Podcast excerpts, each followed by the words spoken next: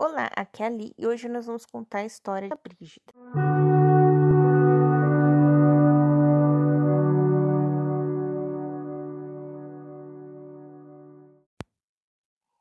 Bem-vindos aos Novenatos Brígida. Santa Brígida nasceu em 1303, na Suécia. Ela era filha de uma família nobre e ela foi dada em casamento, né, ao príncipe de Nerícia, que na época era assim como ela, era muito jovem. Esse menino, né, esse jovem, esse moço, ele tinha alguns vícios, tinha, um desregrada, né, e Santa Brígida começou a rezar pela conversão dele. E depois de muita oração, ela conseguiu essa graça. E aí eles começaram, né, a fazer peregrinações, a fazer caridade, né? E quando ele tinha 32 anos, ele veio a falecer. E eles já estavam ali com oito filhos. Então, Santa Brígida, né, se dedicou aos filhos, logicamente, mas também cuidando dos enfermos, e ela tinha fundado, junto com seu esposo, um hospital. Então ela começou a trabalhar nesse hospital e criar os seus filhos, né? Dentro da igreja, dentro da uma formação cristã, uma formação piedosa, né? Ela era muito devota do Sagrado Coração de Jesus, da Santíssima Virgem. E ela, né, depois, né, ela fundou uma ordem tanto feminina quanto masculina. Né? Ah, eu não sei o nome da ordem. Ela então consagrou né, a vida religiosa e foi se aprofundando uh, naquilo que Jesus é falando para ela. E ela começou a admirar muito, muito a, a Jesus crucificado, né? todo, toda aquela a mística, a, a história, por que, que Jesus passou pela cruz, enfim, né, todo esse, esse processo. E ela faleceu em Roma com 71 anos de idade. Tá? Em 1391, o Papa Bonifácio IX né, declarou que ela era santa e padroeira da Suécia. Em 1999, São João Paulo II a declarou co-padroeira da Europa. Então, aqui, essa foi a história de Santa Brígida. Aí a gente vai ver. Deixa eu achar aqui. No site do Padre Paulo Ricardo sobre 15 orações que Santa Brígida teria escrito, tá? Esse é um ponto importante.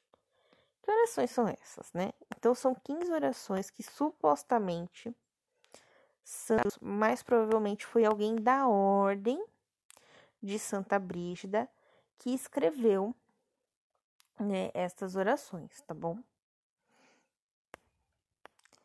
Essas orações, tá? Elas constituem uma meditação piedosa sobre os mistérios da paixão e morte de, de Cristo. Tá? Então, quando a gente fala que ela é, meditou, porque ela se aprofundou nisso, tudo bem, mas agora, será que ela chegou a escrever orações sobre isso? Isso aí a gente já não tem comprovado, porém, foi feito como se fosse um livrinho, né? E ele era muito usado é, na época da Idade Média. E ela teria, né, é claro, tido uma promessa. Eu vou ler aqui o site do Padre Paulo Ricardo. Em muitos lugares, essas preces estão associadas a uma lista de promessas, supostamente reveladas a Santa Brígida, quando ela fora à Basílica de São Paulo, fora dos muros de Roma. As tais promessas listam uma série de incríveis benefícios, que seriam concedidos a quem recitasse essas orações todos os dias ao longo de um ano. E inclui a libertação de 15 almas dos entes queridos do purgatório e a conversão de 15 pegadores da própria família. A verdade, porém, é que essas promessas jamais foram feitas a Santa Brígida e tampouco tem qualquer aprovação eclesiástica. Bom, então é. Aí ele fala aqui, né, que muita gente na coloca que tem superstição, né, enfim. E aí ele mostra aqui as 15 orações no né, no, no site dele. Como as 15 orações não foram comprovadas, eu não vou ler as 15 orações, tá bom? Mas se vocês forem na internet Santa Brígida, logo aparece aqui o site do Padre Paulo Ricardo. Tá bom, amanhã, tá, de um outro site, é, as promessas que de Santa Brígida, né? Deixa eu até achar aqui o site para falar para vocês. Favoritos. Se eu não me engano, é o Pocket Terço. Deixa eu ver se tá aqui. Ó, o Pocket Terço, ó. Vou ler pra vocês. É a devoção dos sete Pai Nossos, tá? Deixa eu ver se eu acho aqui. O Divino Salvador revelou a Santa Brígida a seguinte promessa: Sabei que darei cinco graus àqueles de 12 anos, ou seja, não é um ano, rezarem sete Pai Nossos e Ave Maria, honra do meu preciosíssimo sangue. E aí aqui, ó, há cinco graças. Um, não terão que passar pelo purgatório. Dois, assentá-los-ei no coro dos mártires como se tivessem derramado seu sangue pela fé. 3. Conservarei três almas de seus parentes na graça santificante conforme sua escolha. Quarto, as almas dos seus parentes até o quarto grau escaparão do inferno. Um mês antes de sua morte, se lhes há dado conhecimento dela, se por acaso morrerem antes dos dois doze anos completos, irei julgar como se fossem as condições cumpridas Papa Inocêncio X confirmou esta revelação e acrescentou que as almas cumpridoras das condições libertarão cada sexta-feira santa uma alma do purgatório. A esta devoção facilmente se unirá a veneração e oferecimento das santas chagas do nosso Salvador, pois das suas chagas brotou o precioso sangue. O Redentor recomendou este exercício a irmã Maria Marta Jambon e lhe deu grandes promessas a respeito deste. Tá? Então, esse aqui está no pocket terço. Então, essa devoção de Santa Brígida aqui teria sido comprovada pelo Papa, diferente daquela outra, tá?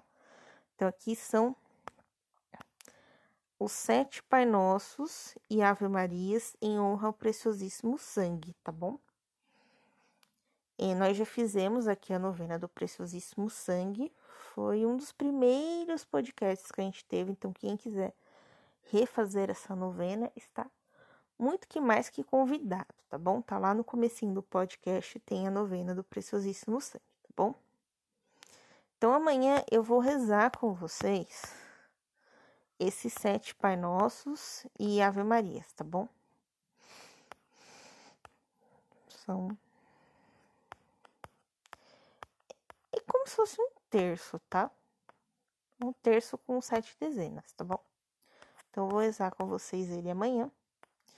E eu vou colocar no título Devoção dos Sete Pai Nossos, tá bom? De Santa Brígida. A gente vai rezar junto. E eu acho que eu prometi do, do, dois podcasts, três podcasts, acho que dois dá, tá bom? Vou rezar esse e a gente encerra, tá bom? Um beijo, um abraço, que a paz de Cristo esteja convosco e o amor de Maria.